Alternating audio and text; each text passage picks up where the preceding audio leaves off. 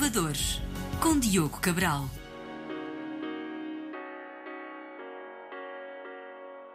Olá, bem-vindos ao nosso programa Os Inovadores. O meu nome é Diogo Cabral e com o apoio técnico de João Carrasco, nesta série conversamos com fundadores de startups que estão prontos para mudar o jogo e fazer a diferença. Hoje tenho comigo André Facote e Andreia Coutinho, fundadores da Skizo, uma startup portuguesa que pretende ajudar a resolver a pegada ambiental da indústria da moda. Os Inovadores. André e Andréia, um obrigado pela vossa presença. Eu começava por vos perguntar uh, o que é Skizo, que produtos é que vocês têm para oferecer aos vossos clientes e o que é que vocês pretendem ajudar a resolver em termos de sustentabilidade. Então, a Skizo, mais que uma marca, uh, é uma missão. Uh, nós recolhemos com a ajuda de pescadores plástico uh, do oceano um, e depois transformamos esse plástico em têxtil e fazemos vários produtos. Queres falar um bocadinho sobre os produtos? Não São vários, desde sapatilhas, uh, tudo com criação em Portugal, sapatilhas, malas, uh, t-shirts, o, o, nosso último produto a ser lançado, um, sacos que retêm um, microplásticos, óculos de sol com as armações uh, também feitas a partir de plástico do oceano, acessórios, já são alguns produtos. Em termos de, de, garrafas de plástico, vocês dizem que, que conseguem uh, retirar do oceano. Todos os vossos produtos uh, utilizam o plástico. Como é que esse processo funciona de ir buscar plástico para conseguir produzir material? Nós, nós dizemos que é garrafas de plástico, mas nem todo o plástico que retiramos são garrafas. Foi uma forma de grandeza que acabamos por criar para as pessoas terem uma ideia visual do, do lixo que, que retiramos, ou do plástico que retiramos. Nós só conseguimos utilizar um tipo de plástico, que é o PET, que é o das garrafas de plástico, ou na, na maioria das vezes são garrafas de plástico, e, e esse processo depois é, é, ele tem que ser eh, separado, eh, os, os vários tipos de, de polímeros, uh, descontaminado, porque vem contaminado com a água e, e com outros plásticos também, e com outros uh, seres vivos, de vez em quando, uh, limos e, e, outros seres vivos de, de que, que, estão no mar. é separado, é descontaminado, é triturado e depois de triturado o processo é idêntico ou igualzinho ao processo da transformação do poliéster eh, normal. São transformadas em, em pequenos pellets ou pequenas bolas e essas bolas depois são aquecidas a altas temperaturas que são derretidas em 150 a 200 microfios que torneados a alta velocidade se transforma num fio um, eh, para produzirmos depois o têxtil que, que dá origem a todos os nossos produtos. Esses, esse fio que vocês uh, produzem uh, é utilizado para a criação de sapatos, que vocês indicam que são sapatos feitos à mão. Como é que é o processo da, então da produção do sapato? Utilizamos o know-how uh, da, da, indústria do calçado portuguesa, que é uma das mais antigas. Já temos 4, 5 séculos de, de, produção de calçado e, e aproveitamos esse know-how e também a sorte de todas as marcas de luxo que se conhecem um, produzirem cá este tipo de calçados em específico, que é o nós chamamos de sapatilhas.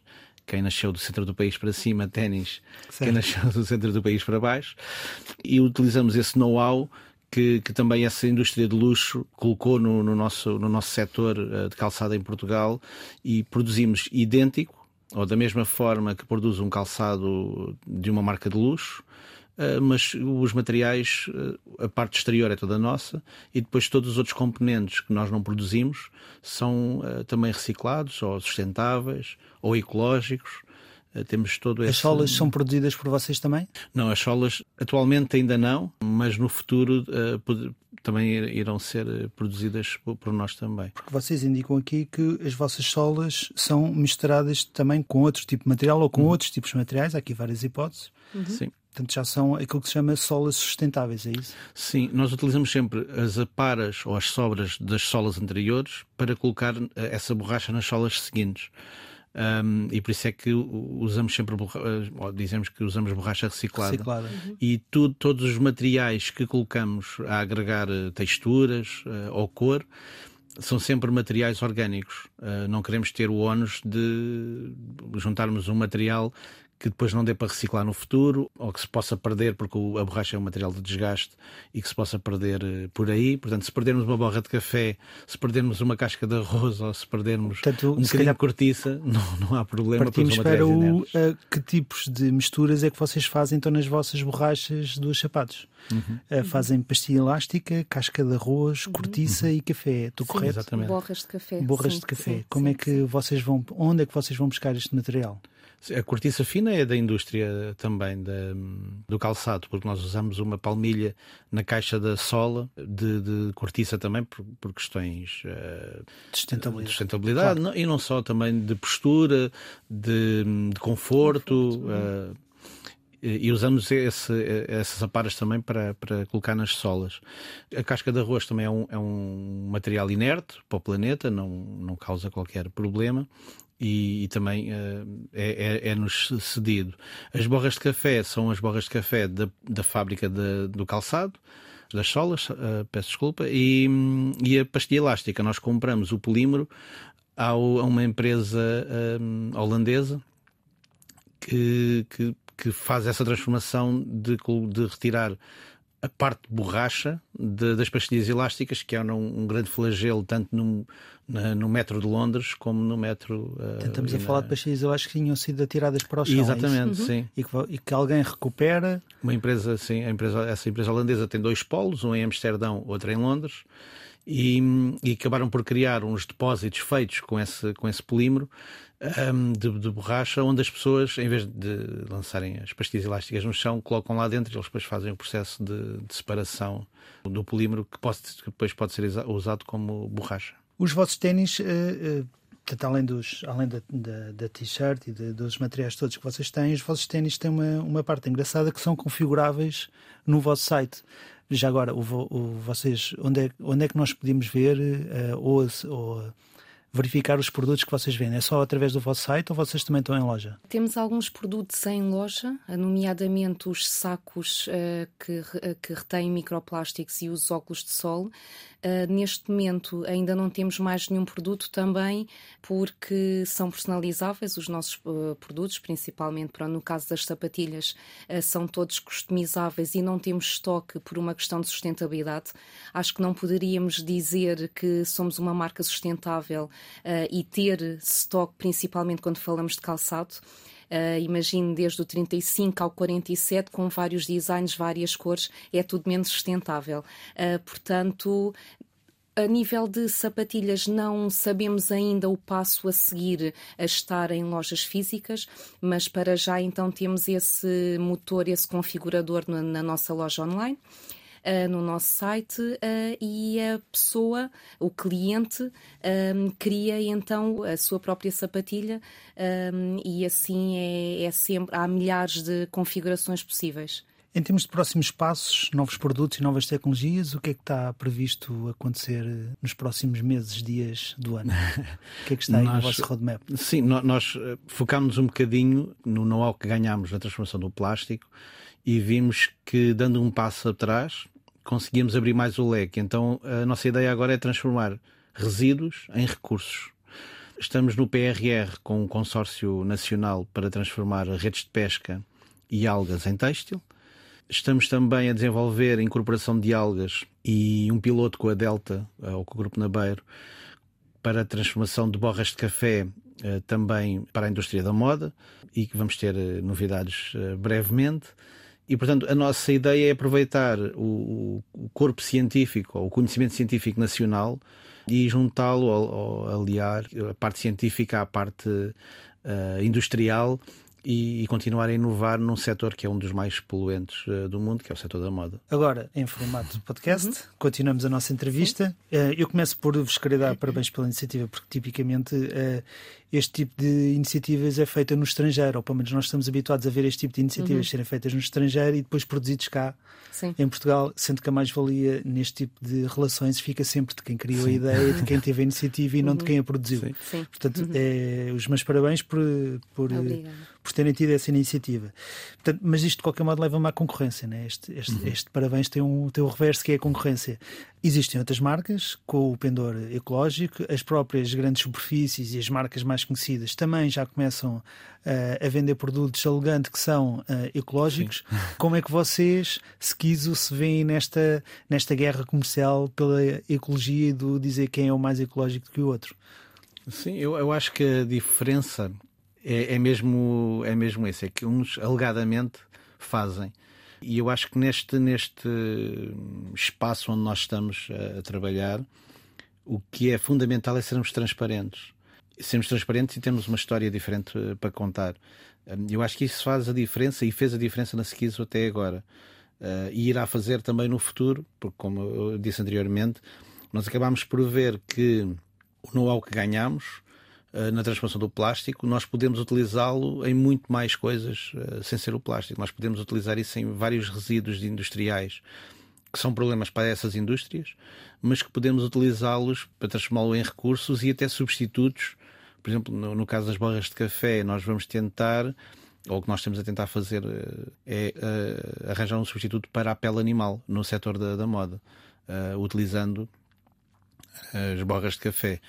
E, portanto, nós temos, eh, a nível de concorrência, nós temos eh, concorrência em várias vertentes. Nós temos concorrência nos produtos, porque as outras marcas também têm t-shirts, também têm malas. Eh, portanto, nós temos concorrência no, no, neste segmento B2C, não é? O, o, o venda direto ao consumidor. Exato. E depois temos concorrência também, porque a nossa primeira ideia era vender o fio e o que está a acontecer agora é que o que não conseguimos fazer em 2019, quando iniciámos o nosso projeto, está a acontecer agora. Nós agora estamos a, a transformar-nos também numa empresa, ou temos um, um braço da empresa um, de, de, venda à, à, indústria também.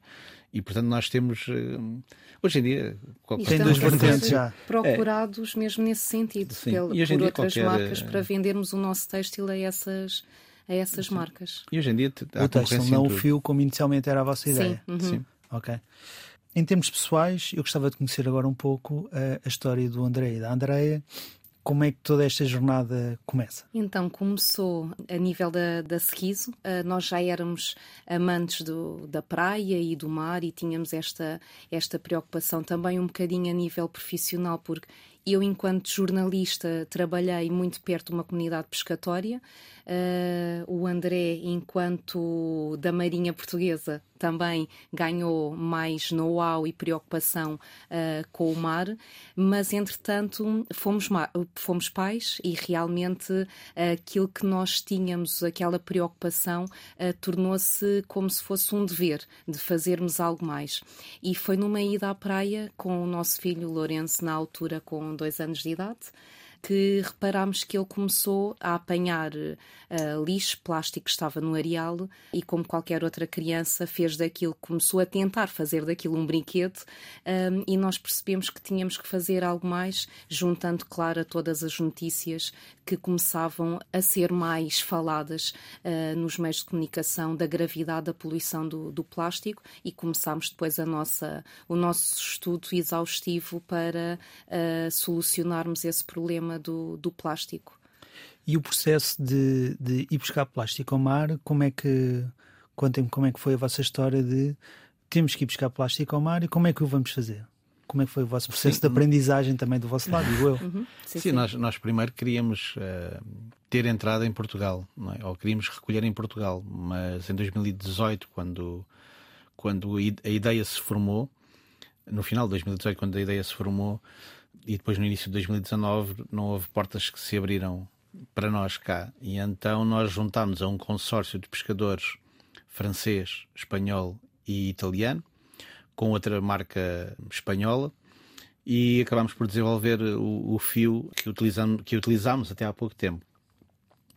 Depois, em, em pleno Covid, em pleno fase de Covid, uh, começámos a ser uh, contactados e porque é, que, porque é que nós estávamos a fazer, como startup portuguesa, porque é que estávamos a fazer fora.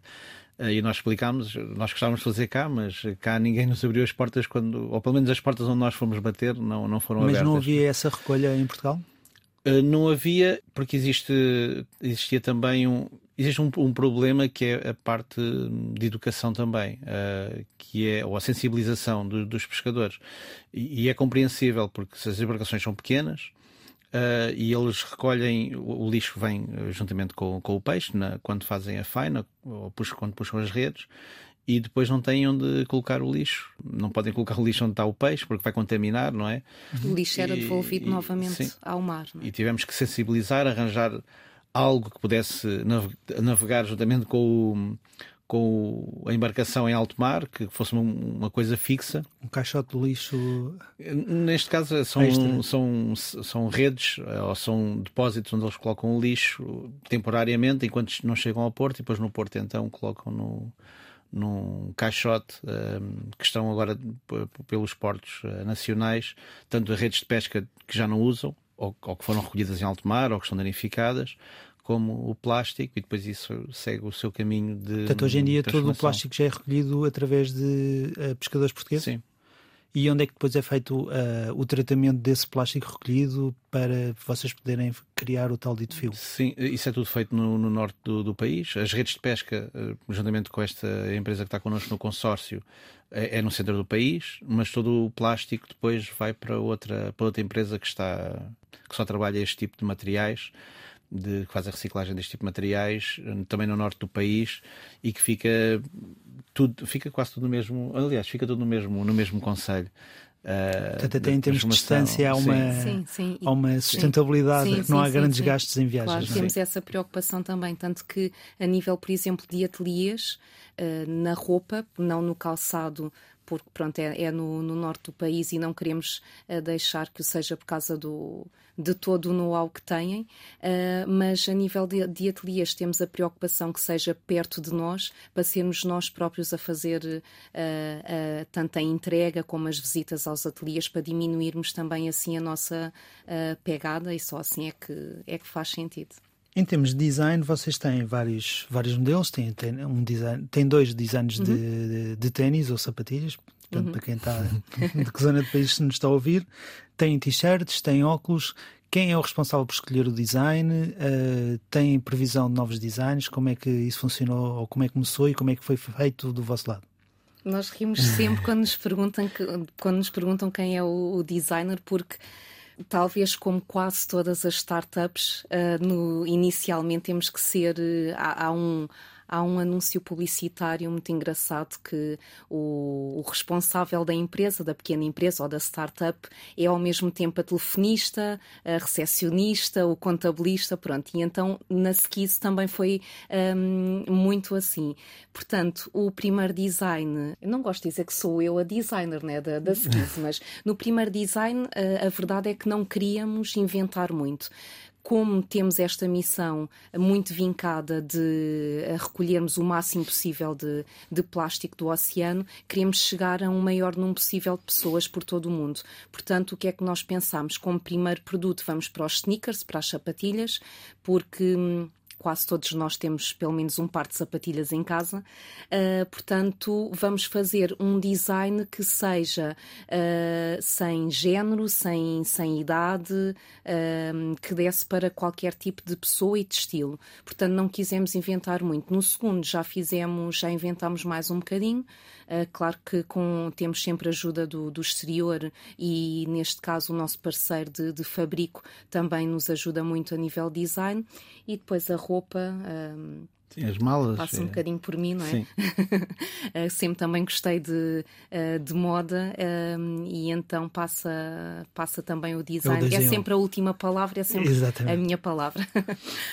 Em termos de configuração dos, dos ténis, eu, eu, percebi que aquilo é um mundo. Portanto, eu andei lá a brincar, fiz uma série de, de escolhas, vocês têm todos aqueles materiais sempre disponíveis? Fazem estoque daquele tipo de material? Ou algum dos materiais só o vão buscar ou só o têm conforme haja pedidos? Não, nós, nós temos sempre na fábrica de calçado um, quantidades mínimas, 2 uh, metros de cada cor. Uh, dos atacadores também temos sempre atacadores. As solas também temos sempre 3, 4 pares de cada, de cada número, de cada cor, preparado para, para não atrasar muito a produção. Um, e depois vamos sempre repondo, tiramos o metro, colocamos outro metro, vamos sempre repondo os materiais. E o que nós sempre quisemos criar também, e que, e que fazemos isso uh, em todas as vertentes também, é que o têxtil que criamos para um produto pode ser utilizado para outro produto. Ou seja, se não, se não produzimos para, produzir têxtil, não posso produzir só um metro. É, isso é, é utopia, não é? Claro. Um, temos que produzir sempre um, alguns metros. E então acabamos por criar acabamos por criar esta ideia também, não só eh, porque estamos a utilizar recursos que não sabemos se vamos eh, vendê-los ou não, acabamos por criar esta ideia de cada têxtil que criamos pode ser utilizado para o calçado ou para as malas. Se fizermos um têxtil para roupa, pode ser utilizado para t-shirts, como para um, camisas ou para outro tipo de, produto. Um, e, portanto, ou sacos. portanto, acabamos sempre por quando estamos a produzir o têxtil, a nossa ideia é que aquele têxtil, se, se não vendermos t-shirts, eh, vai dar para, para outro produto uh, que Tem esteja multifunções, no... o, o tecido, ao fim e ao cabo. Em termos de prazo de produção e depois de entrega, que prazo é que estamos a falar uh, quando eu faço uma encomenda de uma sapatilha? Sim, as sapatilhas, por acaso, é o, o produto onde nós temos o maior delay de entrega, que são 15 dias, 15 dias úteis. Que é muito um, pouco para, uma, para um calçado personalizado. Desde, desde o dia que uhum. a pessoa faz a encomenda, ou, ou, que confirma a encomenda, porque passado 12 a 24 horas eh, o cliente recebe um e-mail a confirmar se aquela configuração está correta, porque pode haver algum, algum problema um, quando a pessoa está a configurar, a pessoa confirma, a partir dessa altura, 15 dias para fazermos o shipping, para fazermos o, envio. Uh, e depois o envio depende de onde a pessoa está. Para Hong Kong, como já fizemos entregas, demora 3 dias. Para, para os Estados Unidos demora 3, 4 dias também. Uh, mas pronto, depois já já não tem a ver connosco diretamente, tem a ver uh, com o método de envio, não é? Com o método e, com, envio, e, com, e, com, as empresas de envio. Vocês já receberam um investimento? Como é que está em termos agora financeiros a startup? Já houve investimento? Sei que vocês estiveram no Web Summit, houve Sim. algum resultado daí? Eh, no Web Summit para nós funciona sempre como uma porta de buzz mediático, porque já é a terceira vez que vamos ao Web Summit e acabamos sempre por, por ter lá as estações de televisão. A André acaba sempre por fazer diretos para os telejornais, as rádios, eh, tanto nacionais como internacionais, e acaba por ser um, esse buzz mediático que nós acabamos por recolher mais do, do Web Summit. Até porque somos, se calhar, um, uma ideia diferente uh, de tudo o que as pessoas veem no Web Summit. As pessoas vão ao Web Summit e só ouvem aqueles jargões uh, machine learning, uh, inteligência certo. artificial, não é? E, e, nós somos um bocadinho parte, uma parte científica que não está diretamente ligada ao que é o Web Summit em si, mas com uma parte do Web Summit que é a sustentabilidade e a, e a melhoria do, do planeta.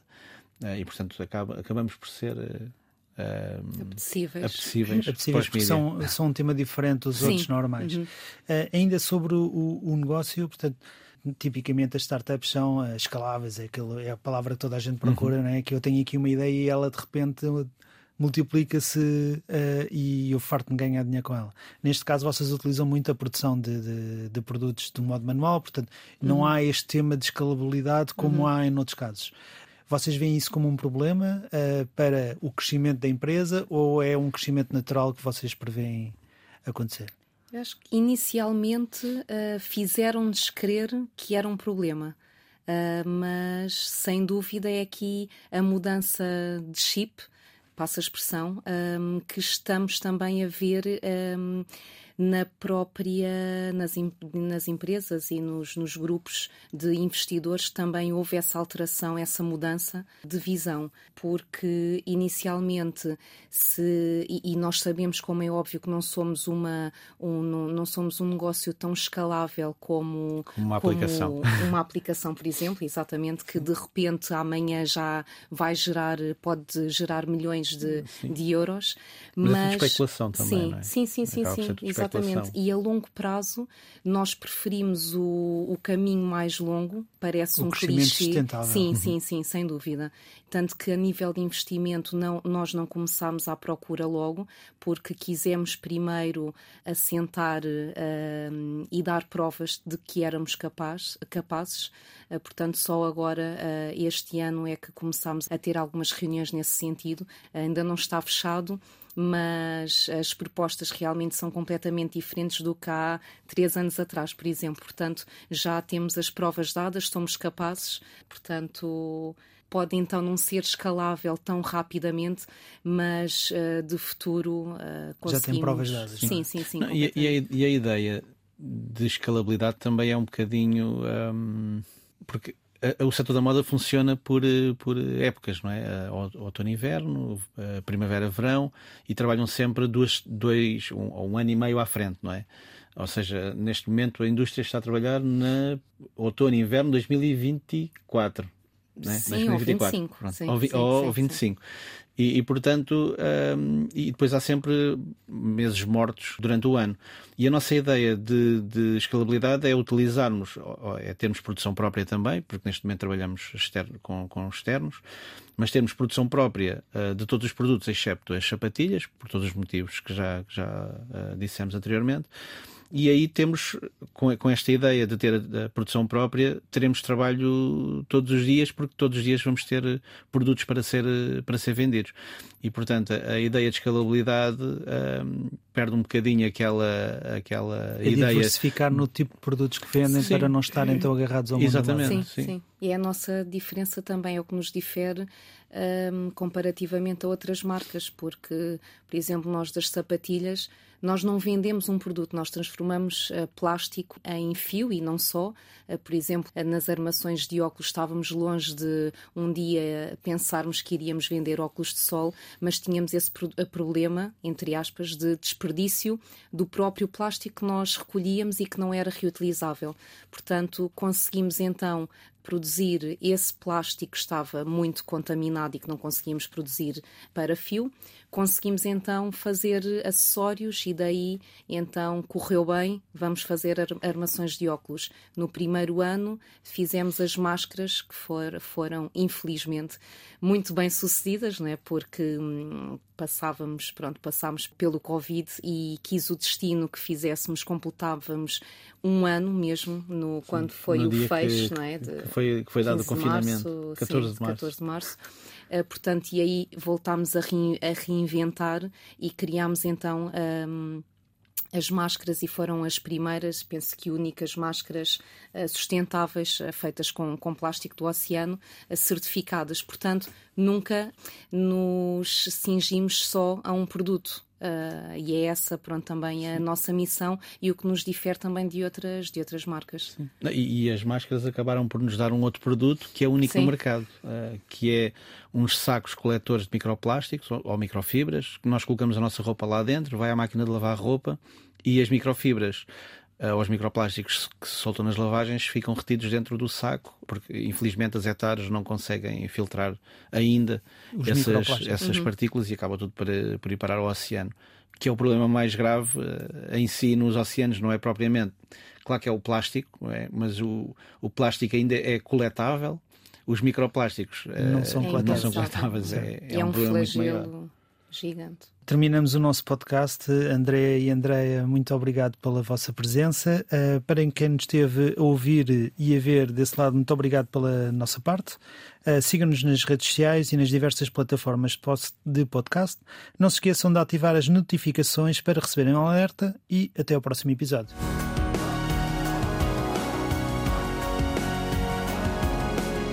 Os Inovadores, com Diogo Cabral.